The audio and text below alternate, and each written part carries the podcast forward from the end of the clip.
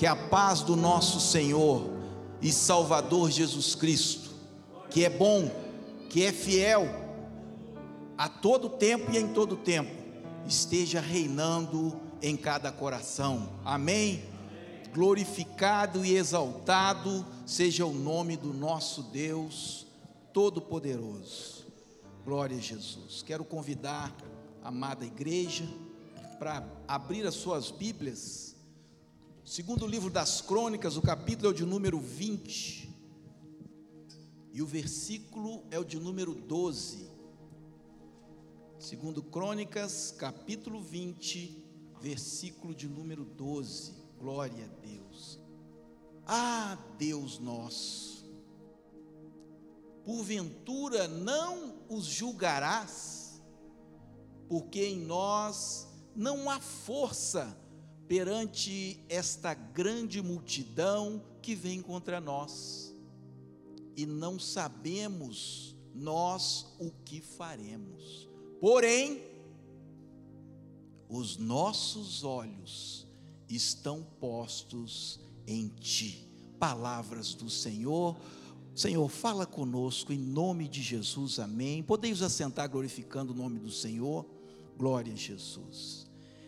Esse versículo que nós lemos é o final de uma oração, a oração do rei Josafá. No momento de crise, no momento de luta, Josafá começa a orar, buscando socorro em Deus, e ao final da sua oração, ele confessa aquilo que todos nós deveríamos confessar o tempo todo, e ele declara aquilo que nós deveríamos declarar e fazer o tempo todo. Josafá reconhece que diante da dificuldade que ele passava, ele não sabia o que ele deveria fazer. Não é diferente com a gente. Às vezes a gente pensa, ou a gente gosta de pensar que sabe o que tem que ser feito, que sabe qual é a solução, que sabe qual atitude tomar diante das dificuldades, dos problemas que nós enfrentamos no dia a dia. Mas a verdade é que nós não sabemos por vários motivos. A Bíblia diz que enganoso é o coração do homem mais do que todas as coisas. E se eu tenho um coração enganoso, como que eu posso bater no peito e achar que eu sei o que é melhor para mim, para minha família ou até para você? Somente Deus é quem sabe. E Josafá, ao final da sua oração, quando ele declara a sua incompetência, a sua ignorância diante daquela dificuldade. Ele fala para Deus, mas os nossos olhos estão em Ti. Eu não sei, mas eu estou olhando para quem sabe. Eu não posso, mas eu estou orando, falando com quem pode. Porque esse Deus bondoso, esse Deus fiel, esse Deus de amor, ele é o Deus Todo-Poderoso que pode todas as coisas. Vou pedir à nossa irmã Fernanda, coloca para mim o versículo 1, crônica, segundo Crônicas 20, versículo 1. Essa passagem é muito conhecida e a gente pode extrair, hoje não está filmando, a gente pode até ficar mais perto aqui, né? Nós podemos extrair e devemos extrair muitos ensinamentos deste texto bíblico. Uma luta que foi vencida sem lutar, uma batalha que foi vencida sem batalhar.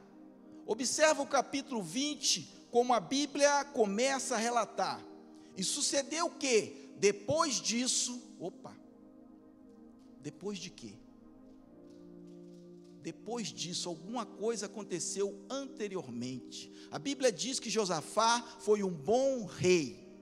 E realmente, no capítulo anterior, ele faz uma reforma, coloca juízes sobre o povo, determina que eles julguem de acordo com a palavra de Deus. Mas um capítulo antes desse, ele faz uma aliança com Acabe, o rei Acabe de Jezabel. Vale lembrar que nesse tempo as tribos estavam divididas. apenas três reis governaram sobre as doze tribos: Saul, Davi e Salomão. Quando chegou após Salomão, Roboão, seu filho, por inexperiência, não ouviu o conselho dos anciãos, o povo estava cansado, o povo estava não estava aguentando o peso. E os anciãos viraram para Roboão e falaram: "Olha, serve o povo. Não coloca um fardo pesado, não, porque se você servir esse povo agora, eles te servirão para sempre. Esse foi o conselho dos anciãos. Mas Roboão, o jovem rei, ouviu o conselho dos jovens da sua época e da sua idade, e foi um conselho diferente. Você é rei. Você tem que mostrar para eles que é o rei é que manda. E foi aí que ele disse aquela frase: Olha, o meu dedo é muito mais pesado do que todo o corpo, todo o dorso do meu pai. E foi com uma decisão dessa, que foi um dos fatores que marcou a divisão das tribos, porque trouxeram Jeroboão, e Jeroboão passou a governar sobre as dez tribos ao norte, capital Samaria, e ao sul ficou duas tribos, Judá e Benjamim. E foi assim, nesse período, o rei Josafá, o quarto rei de Judá, filho do rei Asa, ele começa a governar.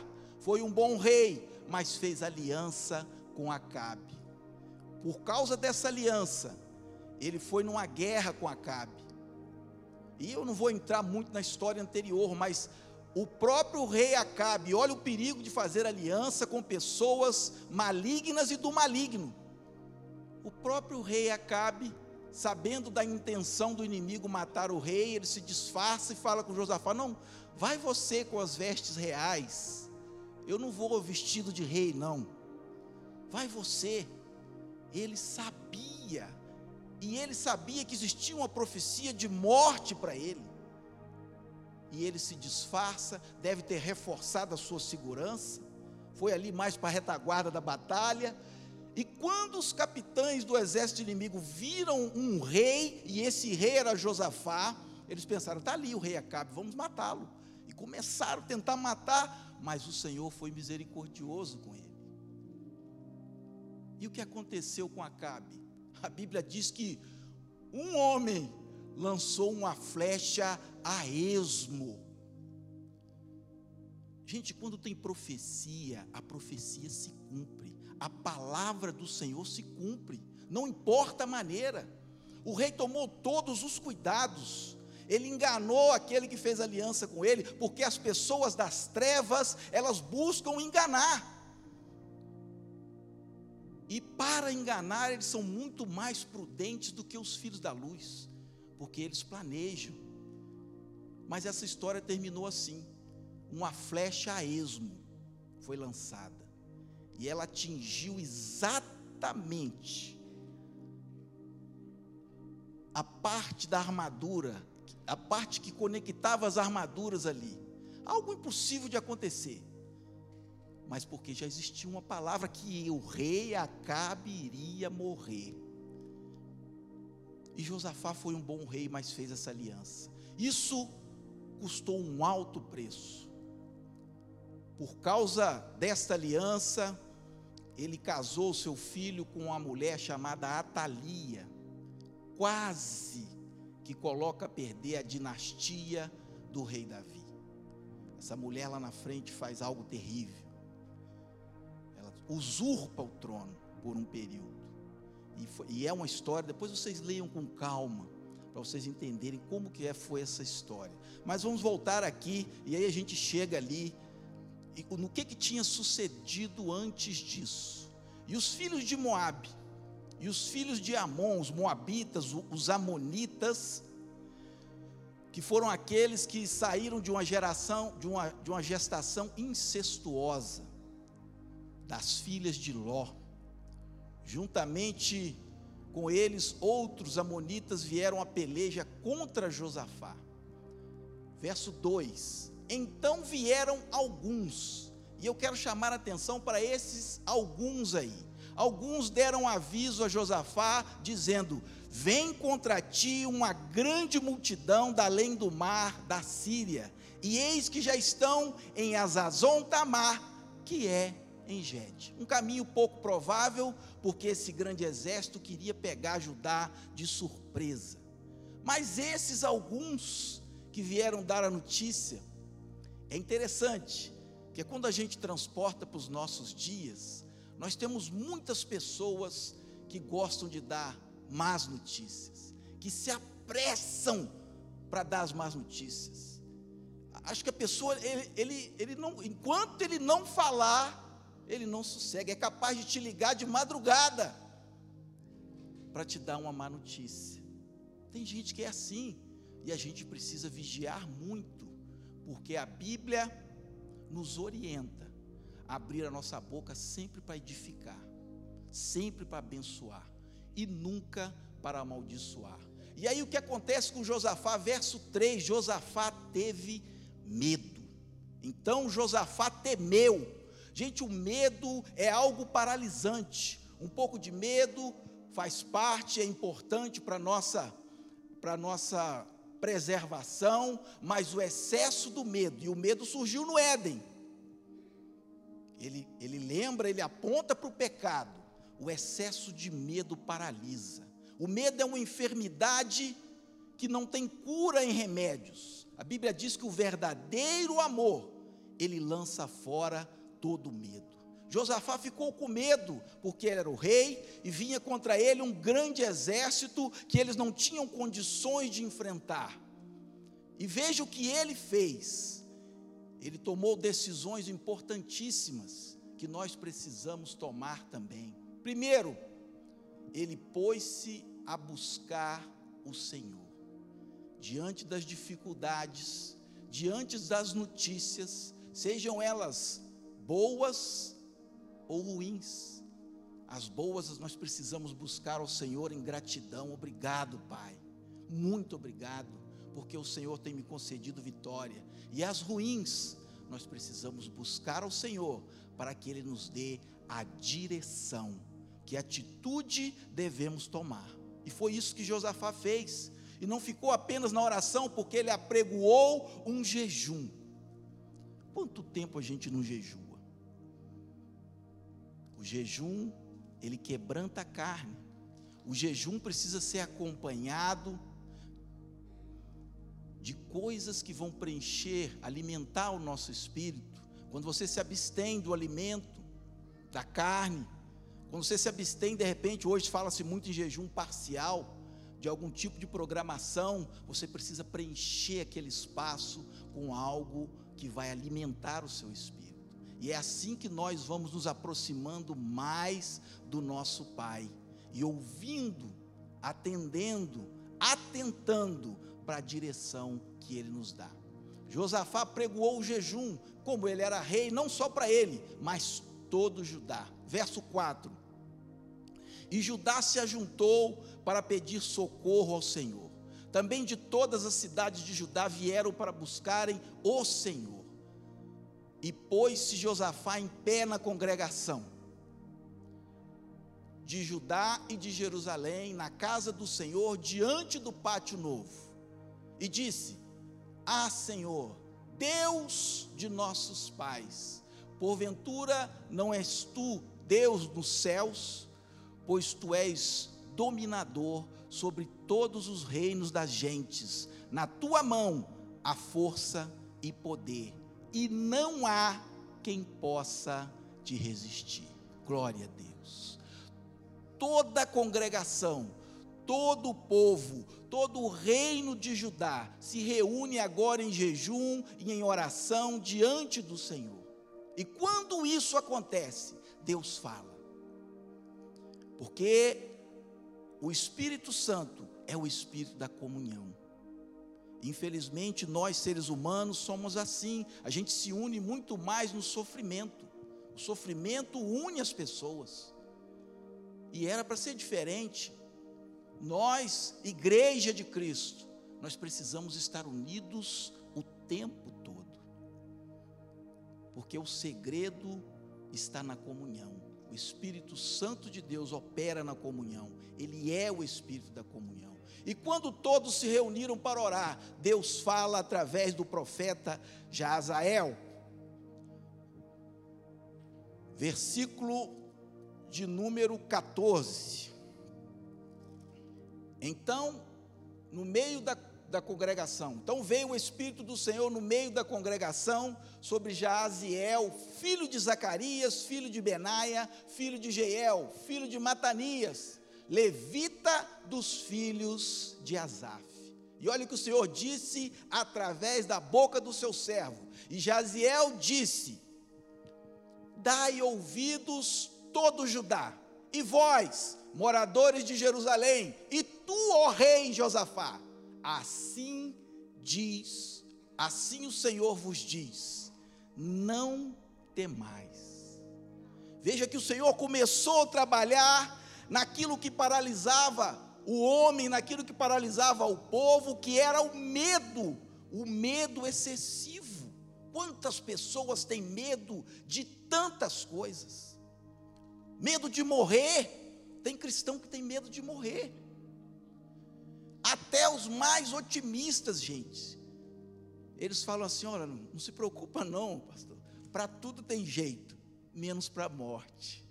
Até os mais otimistas, nos ditados dos otimistas, eles colocam essa questão da morte. Porque para o mundo realmente não tem solução. Mas nós estamos do mundo, mas não somos do mundo o nosso Mestre Jesus Cristo venceu a morte e Ele está à destra do Pai. E nós estamos aguardando, porque Ele virá para nos buscar para uma vida eterna com o nosso Deus Todo-Poderoso, para todos, sempre, para toda eternidade. E Deus começa dizendo através do profeta: Não temais, nem vos assusteis por causa desta grande multidão pois a peleja não é vossa, senão de Deus. Olha que interessante, uma peleja em que eles não teriam que pelejar. Verso 16. Amanhã, e aí o Senhor passa agora a dar as instruções do que deveria ser feito. Amanhã descereis contra eles, e eis que sobem pela ladeira de Ziz e os achareis no fim do vale, diante do deserto de Jeruel. Nesta peleja não tereis que pelejar. Olha, olha que interessante. Nós vamos para uma batalha e nós não teremos que batalhar. Nós vamos para uma luta, mas nós não teremos que lutar. E quando a gente ouve isso, isso soa muito bem para os nossos ouvidos porque passa para a gente a sensação de que a gente não precisa fazer nada, que Deus vai fazer tudo. Não preciso fazer nada, irmã. Essa peleja eu não preciso pelejar. Eu vou lá. Mas não é bem assim. Se nós olharmos para o texto, nesta peleja não tereis de pelejar.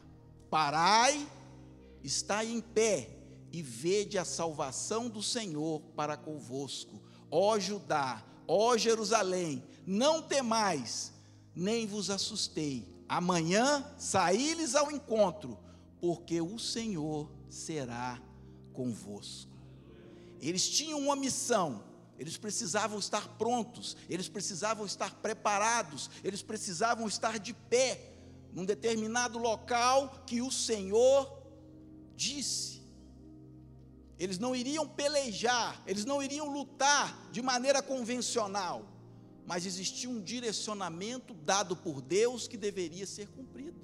Esse Deus de amor, esse Deus fiel, esse Deus bondoso, ele sempre faz aquilo que nós não podemos fazer. Ele sempre batalha por nós, aonde as nossas forças não, não têm condições de batalhar. Mas existe algo que nós precisamos fazer nós precisamos estar prontos, nós precisamos estar preparados, nós precisamos estar atentos à voz do nosso Deus. E Ele sim, Ele peleja por nós. E foi assim que aconteceu. Verso 20. Na manhã seguinte, olha o que aconteceu. Versículo de número 20. E pela manhã cedo se levantaram e saíram ao deserto de Tecoa. E saindo eles, pôs-se em pé Josafá e disse: Ouvi-me, ó Judá, e vós, moradores de Jerusalém. Olha como que o rei chama a atenção do povo. Crede no Senhor, vosso Deus, e estareis. Existe segurança. Os que confiam no Senhor, eles são como os montes de Sião, que não se abalam, mas permanecem para sempre. Há segurança no Senhor, o nosso castelo forte. Crede no Senhor vosso Deus e estareis seguros. Crede nos seus profetas e prosperareis. Glória a Deus. O rei chama a atenção do povo. O rei, ele diz palavras de ânimo para o povo, que começa agora a se posicionar para encontrar com aquele inimigo, um inimigo muito mais forte, muito mais numeroso do que eles, mas eles criam que a vitória viria, que o livramento viria pela mão do nosso Deus Todo-Poderoso. Verso 21: Depois, e aconselhou com o povo, e ordenou cantores para o Senhor, que louvassem a majestade santa, saindo diante dos armados e dizendo: Louvai o Senhor, porque a sua benignidade dura para sempre. Irmãos, eles colocaram os levitas na frente, louvando o Senhor. Não foi o soldado com a espada, com o escudo, não. Eles colocaram os levitas. Deus habita no meio dos louvores. Quando a gente confia, quando a gente crê, quando a gente adora, a gente atrai a presença do Senhor de uma maneira diferente. E o braço forte do Senhor, ele batalha por nós. Não naquilo que nós podemos fazer, naquilo que nós não temos condições. Deus realiza o milagre. Agora existe a nossa parte de estarmos prontos, de estarmos preparados e confiarmos no Senhor versos 22. E ao tempo em que começaram com júbilo e louvor, o Senhor pôs emboscada contra os filhos de Amon e de Moabe e os das montanhas de Seir, que vieram contra Judá e foram desbaratados. Porque os filhos de Amon e de Moabe se levantaram contra os moradores das montanhas de Seir para os destruir e exterminar. E acabando eles com os moradores de Seir, ajudaram uns aos outros a destruir-se. Só até aí. Olha o que aconteceu. Um grande tumulto se instalou no arraial do inimigo. E eles começaram a lutar entre si. E todos foram destruídos. E era tanta gente que a Bíblia diz que Judá demorou três dias para recolher os despojos as riquezas daquele exército, aquele mar de, de, de soldados dizimados no deserto. Eles demoraram três dias para recolher os despojos, para a gente ter uma noção de quanta gente era e quão grande foi o livramento de Deus para ajudar e para o rei Josafá naquele dia. Eles louvaram o Senhor e Deus pelejou por eles. Se nós entendermos isso, confiarmos no Senhor, ouvirmos as orientações dos profetas, dos pastores, daqueles que pregam a palavra genuína do Evangelho, nós iremos estar seguros no Senhor e prosperar nesta terra. É muito importante a gente entender, porque hoje em dia a gente tem dificuldade quando a gente escuta, e eu já pensei assim também, que Deus vai pelejar por mim, então não preciso fazer nada. Se Deus vai pelejar, está tranquilo, não preciso fazer nada. Mas eles tinham atitude para tomar. Esse acontecimento se dá cerca de 850, 900 anos antes de Cristo. Se nós andarmos no tempo, aproximadamente mil anos, nós teremos um outro acontecimento, aonde o louvor parece que atrai também a presença de Deus de uma maneira diferente. E aí já entra a questão de um pouco mais de maturidade. E essa maturidade se dá não pelo tempo que passou, porque para Deus mil anos são como um dia, e um dia como mil anos, mas por um acontecimento que marca esse tempo. Josafá reinou por volta de 850, 870 antes de Cristo. Mas em Cristo tudo muda. Cristo veio trazer uma nova aliança. Jesus Cristo é um marco divisório. E é por isso que o tempo de Cristo para Josafá, ele é contado de trás para frente. E quando passa por Cristo, o tempo começa a ser contado de uma outra maneira. Porque lá em Atos, conta a história de dois homens, eu não, não vou ler, mas está no capítulo 16. Dois homens que também viveram uma situação de conflito. Atos 16, 25.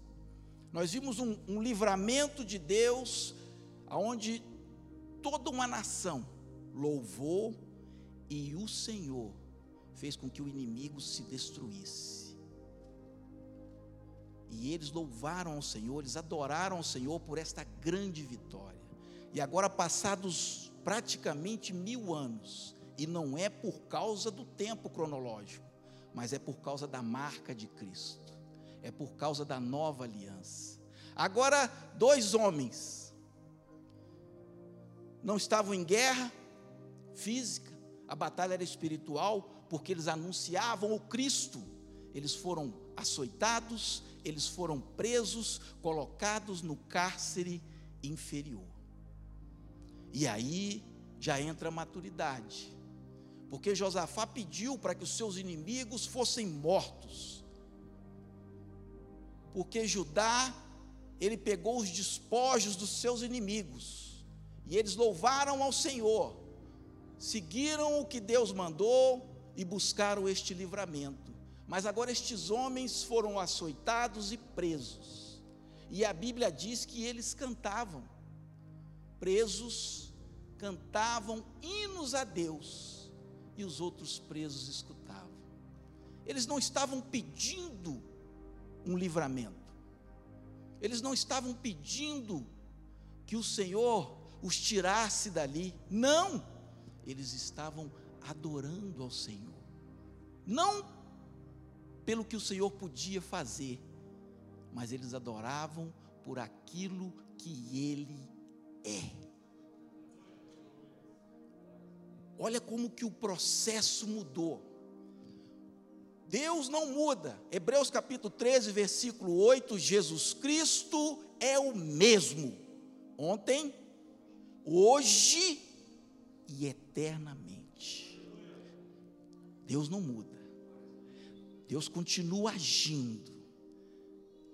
Mas agora foi diferente. Aqueles homens estavam presos por volta da meia-noite, eles cantavam, adoravam ao Senhor, os presos ali ouvindo. Certamente muita coisa passava na cabeça de muita gente, mas por volta da meia-noite, um terremoto abalou a estrutura da prisão.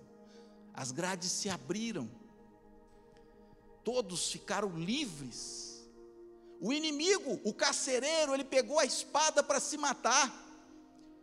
Se fosse mil anos atrás, de repente alguém já ia pegar aquela espada e fazer o serviço para ele. Não, está demorando muito. Porque era assim. Mas agora nós estamos num processo de maturidade dentro da nova aliança. Agora eles chegam para ele e falam: não é necessário que você tire a sua vida, todos estamos aqui. E ao invés de pedir a morte daquele carcereiro, eles pregam o evangelho para eles. Eles levam a salvação para ele. Eles batizam ele toda a sua casa. porque agora eles se lançam aonde está o inimigo e transforma a vida do inimigo pelo poder da palavra de Deus. Eu estive estudando, e eu já estou encerrando. A ciência busca compreender por que os frutos amadurecem. E nós falamos de duas situações que envolvem o louvor a Deus e a ação direta de Deus dando livramento para o seu povo. Ações distintas no tempo, no espaço, com atitudes e ações diferentes. E a ciência estudando os frutos do material que eu li, cientistas chegaram à conclusão que o fruto amadurece para ele seduzir o predador. E quando eu li isso, eu falei: que coisa estranha. É porque o fruto fica cheiroso, muda, muda a coloração em relação à árvore, ou seja, ele perde aquela camuflagem, e aí o predador vem, seja um pássaro ou até nós mesmos, recolhe aquele fruto. Mas quando este chamado predador recolhe o fruto, ele leva também a semente. A semente já está pronta. Aquele passarinho, aquele predador que comeu aquele fruto maduro, ele vai espalhar aquela semente e vai povoar aquela região com aquela espécie de árvore. E quando a gente transfere isso para o Evangelho, para nós, a gente percebe que é necessário a gente se doar pelo Reino. É necessário que, como pessoas maduras, eu e você, que a gente se entregue, anunciando, lançando a boa semente. E quando nós fazemos isso, louvando, adorando o Senhor, a boa mão de Deus estará nos guiando o tempo todo. Enquanto nós estamos no início da nossa caminhada, nós precisamos muito de livramento. E vamos continuar precisando sempre. Mas à medida que nós vamos nos aproximando da maturidade espiritual, a direção de Deus, ela ganha muito mais importância do que o livramento. Isso significa dizer que se nós estamos no centro da vontade de Deus, nós estamos seguros, nós estamos felizes, nós estamos em paz. Não importa o que aconteça, se Cristo comigo vai, eu irei. O diácono Estevão recebeu o livramento, diácono Estevão foi apedrejado até a morte. Um diácono que anunciava a verdade. E ele foi apedrejado até a morte. Mas ele estava seguindo o direcionamento de Deus. E o que ele viu é algo impactante, porque a Bíblia diz que Jesus Cristo está sentado à destra do Pai. Mas enquanto Estevão estava sendo executado, ele olha para os céus e ele vê o Cristo de pé. De pé. E é nessa força que ele ora por aqueles que estavam apedrejando ele. Senhor, perdoa, não lhe impute esse pecado e aí, o Senhor o recebe. Nós precisamos aprender nessa caminhada de mil anos que nós mencionamos aqui, de Josafá até Paulo e Silas, porque Deus opera. Talvez você possa se sentir numa condição inicial. Né? Eu estou mais para Josafá, ou de repente eu, eu preciso melhorar para chegar perto de Josafá. O fato é que o Espírito Santo de Deus que está presente aqui nesta noite, ele é o maior interessado no nosso amadurecimento. Deus quer relacionar-se conosco. Ele quer nos dirigir, e à medida que nós aceitarmos o direcionamento de Deus, nós vamos nos aproximar mais dele, e nós vamos ficar mais felizes. A paz de Deus, que excede o entendimento humano, vai guardar o nosso coração. Nós olhamos as circunstâncias, nós vivemos as crises circunstanciais desta vida, porque falta para nós essa conexão, essa entrega total da nossa vida, do nosso ser nas mãos do nosso Deus.